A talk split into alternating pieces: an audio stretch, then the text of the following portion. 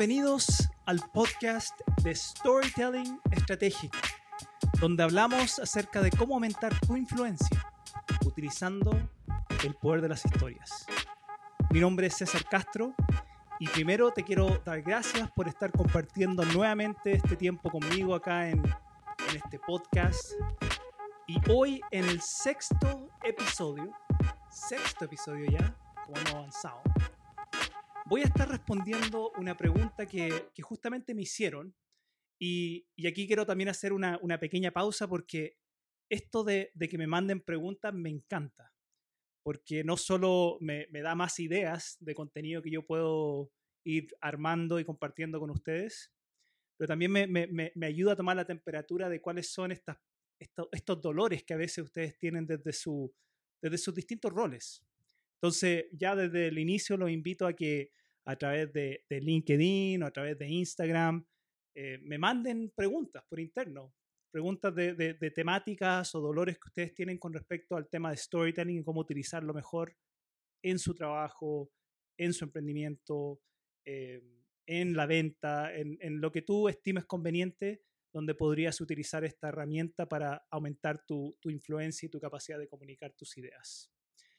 Y, hoy quiero justamente responder una pregunta que me llegó hace unos días a través de, LinkedIn, donde una persona me pregunta y me dice, para ser un verdadero storyteller, y aquí viene la pregunta, ¿debería usar diapositivas o slides o un PPT?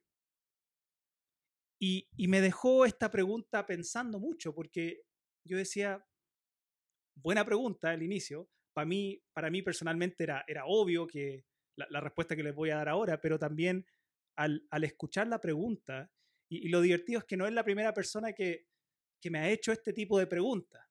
Quizás no de esta manera formulada, pero otros me han preguntado eh, cómo deberían usar mejor sus slides para sus presentaciones y, y etcétera. Entonces, hoy quiero justamente poder hablar de este tema y compartir contigo tres consejos que creo que te van a servir y te van a ayudar mucho para justamente aprender a utilizar el apoyo, en este caso en las slides, con tus historias. Entonces la respuesta, así como en, una, en una primera, es, es que sí, sí se puede usar. Digamos, no hay ninguna regla dentro del storytelling que diga, no, no, no puedes utilizar slides.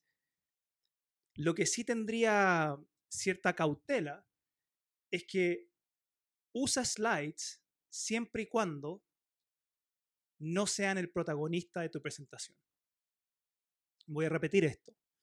Usa las slides o las diapositivas o la PPT siempre y cuando recuerdas que no son el protagonista de tu presentación. Y, para algunos podrían decir, sí, obvio, obvio que la, la, presentación o la PPT no debería ser el protagonista.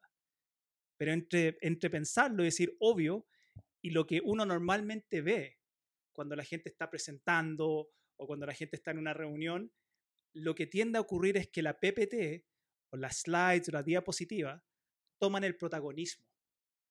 Entonces yo te voy a dar tres consejos, se le puede llamar así, durante este episodio, tres consejos que te van a ayudar a poder utilizar, porque sí creo que, que las diapositivas pueden ser un, apoyo importante justamente en, en, en la historia que tú estás contando, en la presentación que estás haciendo.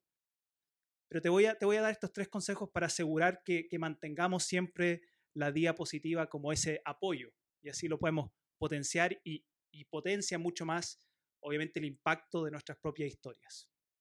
Entonces, consejo número uno, consejo número uno, crea primero la historia y después las diapositivas. Si es que estamos aquí nuevamente pensando en utilizar una diapositiva para, para poder potenciar aún más la historia que quiero contar, crea primero la historia y después la diapositiva.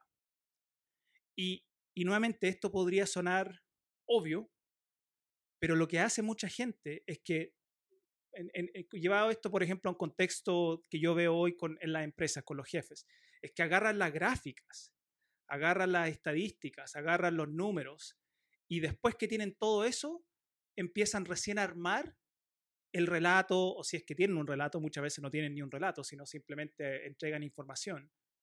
Pero te das cuenta cómo estamos empezando al revés. Si, si la historia es realmente el protagonista y entendemos que las slides son un apoyo, entonces primero arma el relato, primero arma la historia, incluso con las, las, herramientas que te he entregado en los episodios anteriores.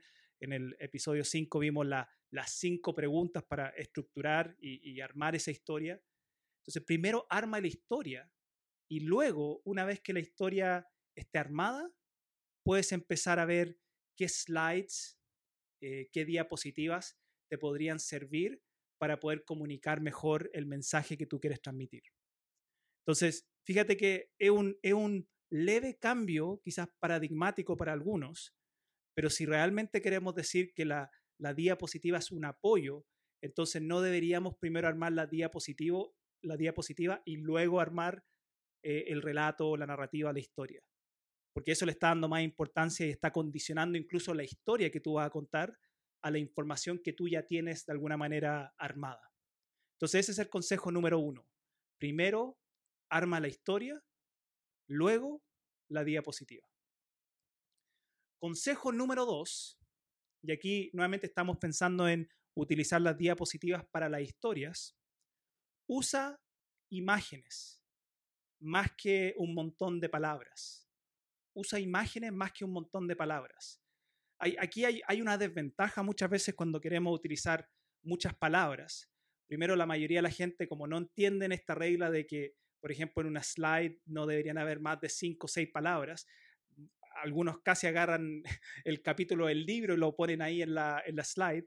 Y lo que eso va a ocurrir, literalmente, es que la persona que está en la audiencia viendo se satura cognitivamente cuando ve tanta información se satura cognitivamente cuando ve tanta información. Entonces, ahí hay una desventaja si es que tú estás tratando de mantener a la gente enganchada con tu historia, si tú ya lo estás saturando con la información que le estás entregando. Yo lo veo esto mucho, mucho cuando, por ejemplo, los jefes tienen que presentar estas típicas gráficas y estas típicas eh, planillas Excel y muestran todo, pero todo. hay 40 números en la pantalla y, claro, la gente se, te, va a llamar la atención querer mirar la pantalla, pero no solo, no solo te, te, va a llevar a que la gente al final esté más preocupada de la pantalla que tú, sino que también los va a empezar a, cansar y agotar cognitivamente. Nuestro cerebro no está hecho para poder consumir tanta información simultáneamente. Por lo menos no nuestro consciente. Nuestro inconsciente está siempre recogiendo información, pero nuestro consciente se satura y cuando la persona ya se empieza a agotar, ahí, ahí ya se, se empiezan a distraer empiezan a ir para otros lados. Entonces, no, no te sabotees tú mismo entregando mucha, mucha información. Utiliza imágenes. Y especialmente si ya hicimos el consejo número uno, que, que primero armamos la historia y ahora voy a buscar diapositivas que me ayuden o den apoyo a ciertas partes de mi historia o, o énfasis en alguna parte de mi historia, usa imágenes. Y es, y es muy, muy importante que las imágenes que tú utilices y aquí, mira, te voy a dar un consejo muy práctico. Las imágenes, si yo te estoy contando una historia, por ejemplo, de, esa vez que yo fui con mi hijo a, hacer trick or treat, como dulce o travesura, que, que, ahora ya se, adoptó acá en Chile esa costumbre también, el 31 de, de octubre. Y yo quiero contarte una historia de, de, algo que me sucedió ese día que salí con mi hijo a hacer dulce o travesura. Y, y yo digo, ok, voy a mostrar una foto, voy a proyectar una imagen de, mi hijo conmigo haciendo trick or treat. Lo que eso va a hacer, esa imagen, esa foto que es tuya con tu hijo, va a generar más atención que tú que estás contando la historia. Porque la gente va a empezar a ver la foto, ah, mira, ahí está César con su hijo y se van a empezar a preocupar más de los detalles de la imagen que de ti y de la historia que estás contando. Entonces, nuevamente, la PPT va a ir empezando a tener más protagonismo que la historia que estás contando. Entonces, ¿cómo evitamos esto? Y como te dije, esto es algo muy, muy práctico es que si vas a utilizar imágenes, utiliza imágenes simbólicas, simbólicas, porque eso va a amplificar más todavía el, momento de la historia o el concepto que tú estás tratando de contar. Por ejemplo, si yo estuviera contando una historia de, de Halloween y de ese día que yo salí a hacer dulce o travesura con mi hijo, podría, por ejemplo, mostrar una foto de una calabaza.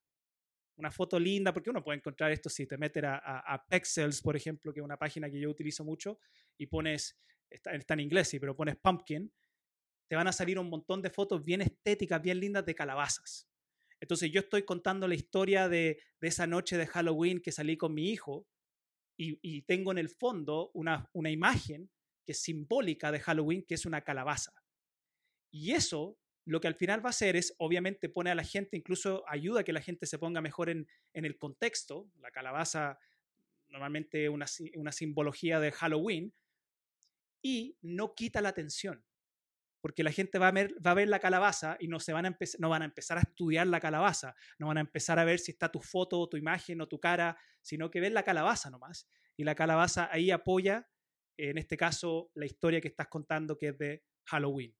Entonces, si vamos a utilizar imágenes, más que utilizar así como la foto mía, ese día que yo fui a esquiar, si, si voy a hablar o contar la experiencia cuando fui a esquiar con mi familia, por dar otro ejemplo, saco una foto que puedo buscar ahí en Pexels de una montaña con nieve. Y esa es la simbología que me va a ayudar o va, a permitir a que la gente va a permitir que la gente empiece a visualizar, porque recuerden que aquí lo que queremos es que la gente empiece a visualizar la escena o el contexto, pero que al final esa imagen no quite la atención. Entonces ese es el segundo consejo, utilizar imágenes más que palabras y si vamos a utilizar imágenes, utilizar imágenes que son más simbólicas. Y el tercer consejo, y aquí voy a tomar hasta un poquito de agua antes de decirlo porque voy a ser muy, muy enfático. El tercer consejo, y este es el consejo que más voy a enfatizar porque es el error más común que veo. Y nuevamente estamos empezando a la base de que supuestamente la presentación PPT, la diapositiva, no es lo principal, ¿okay? De, esa base estamos empezando toda esta conversación, que dijimos que estamos de acuerdo, que, que la slide, la diapositiva es un apoyo. ¿okay? Pero ¿cuál es el error más grave que yo veo que cometen una y otra vez las personas que están presentando, que están utilizando diapositivas? Es que cuando están presentando o proyectando su diapositiva, su slide, empiezan a mirar más la slide que el público. Empiezan a mirar más la slide que el público. ¿Y, cuál es la lógica de eso? ¿Qué estamos comunicando realmente ahí? Y, y estos son todas señales inconscientes que damos a nuestra, a nuestra audiencia. Lo que le estamos comunicando ahí es que lo que está en esa, en esa slide, en esa, en esa diapositiva, PPT, como queramos llamarle, lo que está ahí es más importante que lo que está al otro lado, que son las personas, que es a las personas que tú supuestamente estás tratando de impactar. Entonces, nunca, voy a repetir, esto, va a ser enfático, nunca le pongas más atención a la, presentación, a la diapositiva, y cuando digo más atención es porque literalmente das, das vuelta a tu cuerpo. Ahora, lo que yo he visto que esto ya es un insulto, es un insulto corporal, es cuando la gente le da literalmente la espalda al público para leer su diapositiva. Todos hemos estado en esa presentación donde alguien ha hecho eso. Y, eso es literalmente un insulto corporal. Tú, a través de tu cuerpo, recuerden que el cuerpo comunica. Entonces, si tú quieres, por ejemplo, que un, un, principio importante que tenemos que siempre estar transmitiendo cuando comunicamos, tú quieres comunicar relacionabilidad. ¿Ok? Esto es como cuando tú te topas con alguien en la calle, con un amigo, con un conocido. Tú no le darías la espalda a esa persona, nunca. Incluso lo que tendemos a hacer los seres humanos cuando estamos en una, en una postura de, respeto y de escucha es que alineamos nuestros hombros hacia la persona. Con cierta distancia, obviamente, porque no, no, entramos tampoco en su, en su círculo ahí donde incomoda, pero, pero nuestra, nuestra cara, nuestra vista está hacia la persona, nuestros hombros apuntan hacia la persona, porque hay, hay algo intuitivo en nosotros que nos dice, esa es la forma de mostrar respeto, que es la forma de mostrar relacionabilidad, que soy amigable, que, que, que, me interesa lo que tienes que decir. Nunca le daríamos ni, ni nos pondríamos ni de lado, ni tampoco le daríamos menos la espalda a una persona, a menos que realmente estuviéramos faltándole respeto, nomás que dijéramos que no estamos ni ahí contigo. Eso lo hacemos cuando presentamos y, y no nos damos ni cuenta. ¿Por qué? Nuevamente porque estamos empezando a la base de que lo que está ahí en esa, en esa slide, en esa diapositiva, es más importante que las personas que estoy tratando de influir. Entonces, nunca, nunca le den la espalda y, si es que van a mirar la slide porque hay algo específico, e, eso debería ser el 5, el 10%. Y el resto del tiempo, el 90% del tiempo, deberían estar mirando y, poniendo su postura corporal hacia la audiencia, porque eso comunica, mira, comunica dos cosas importantes, que es lo que queremos comunicar en cualquier presentación o reunión. Por un lado, el no estar mirando todo el rato la diapositiva da credibilidad. Porque si yo tengo que estar todo el rato mirando lo que, lo que, lo que voy a decir, lo que eso comunica inconscientemente es que no estoy bien preparado o que no manejo tan bien el contenido. Incluso acá quizás los que me están escuchando en audio no, no van a poder verme, pero los que están viendo esto por, por YouTube, que porque estoy grabando esto también, hay momentos de todo esta, esta, esta, este episodio donde yo miro la pizarra, porque tengo una pizarra acá al lado, donde tengo anotados los apuntes, los puntos como específicos de hoy. Pero si pudiéramos hacer incluso un porcentaje, eso es como el 5% del, del, del 100% del tiempo que estaba acá, que he mirado a la pantalla. ¿Por qué? Porque yo preparé esto de antes, lo repasé en mi mente de antes, entonces no tengo que estar ahí mirando todo el rato. Si yo estuviera todo el rato mirando la pantalla, como lo estoy haciendo ahora, y no te estoy mirando a ti porque estoy mirando la pantalla, lo que eso te va a comunicar es que yo no estoy bien preparado o que no manejo muy bien el contenido.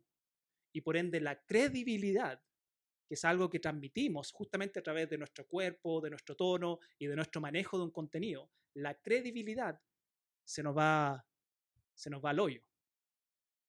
Y segundo, que también es fundamental, es que somos más relacionables cuando, cuando estamos mirando a la gente, cuando sonreímos, cuando movemos nuestras manos, cuando nuestros hombros están en, en, apertura hacia la gente. Y si nosotros, que son dos principios fundamentales de, la influencia, si nosotros eh, generamos credibilidad, en la persona, en la mente, eh, inconscientemente, a esto todo ocurre, ocurre rápido, conscientemente le estamos generando al otro seguridad porque dice, mm, esta persona sabe de lo que está hablando, esta persona no necesita estar todo el rato mirando para, para ver qué va a decir. Entonces, credibilidad. Y segundo, generamos relacionabilidad. Somos alguien amigable porque nuestros tonos de voz, nuestra postura, nuestra cara, todo eso comunica también que no soy una amenaza. Entonces aumentamos, pero drásticamente, nuestra influencia. Aumentamos drásticamente nuestra influencia. Por ende, para repasar, ¿ok? Va a ser un, un, repaso así rápido. Si van a usar slides, que no hay ninguna regla en el libro del storyteller que diga no se puede usar. Sí, recordando que no es el protagonista la diapositiva, sino que el comunicador y su historia es lo protagonista. Entonces, si tenemos eso ya como base, los tres consejos. Número uno, siempre, siempre, siempre, primero armar la historia y después la diapositiva. Segundo, usar más imágenes que, palabras.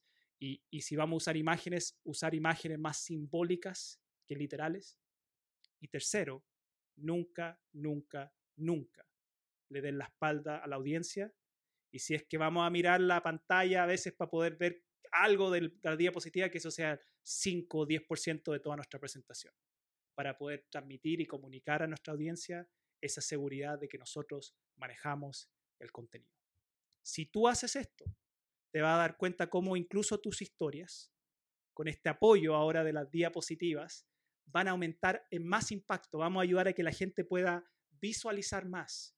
Y si logramos que visualicen más, vamos a cumplir uno de los grandes, de las grandes, grandes tareas que tiene todo buen storyteller, que es lograr que la gente no solo escuche tu historia, sino que también la puedan vivir.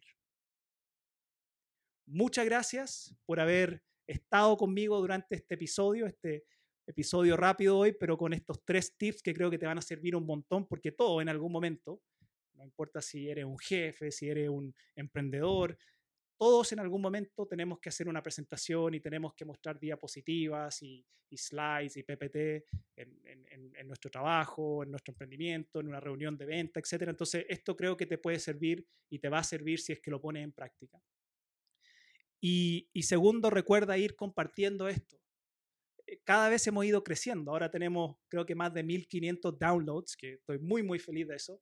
Pero vamos compartiéndolo. Si tú crees que este contenido te ha servido a ti, te ha ayudado a ti, compártelo. Compártelo a través de redes sociales, compártelo a través de, de YouTube, porque ahí en YouTube también subo estas grabaciones y en Spotify y en iTunes puedes compartirlo. Entonces, es una manera de poder ir haciendo que esto crezca, porque la misión que yo tengo es ayudar a todas las personas a, aprender a desarrollar esta habilidad para aumentar su influencia, para aumentar la, la, habilidad y la capacidad que tenemos los seres humanos de comunicar y transmitir nuestras ideas. Porque al final, como les dije anteriormente, e, en el siglo que estamos ahora y, el siglo que viene, el futuro, el, el, dinero, el dinero va a ser las ideas. El que mejor idea tiene, y no solo el que mejor idea tiene, sino el que mejor sabe comunicar su idea, es el que va a ganar. Entonces, recuerda, si tú quieres ser un gran líder, que me imagino que sí, tienes que también ser un gran, gran storyteller. Ahí nos vemos en la próxima.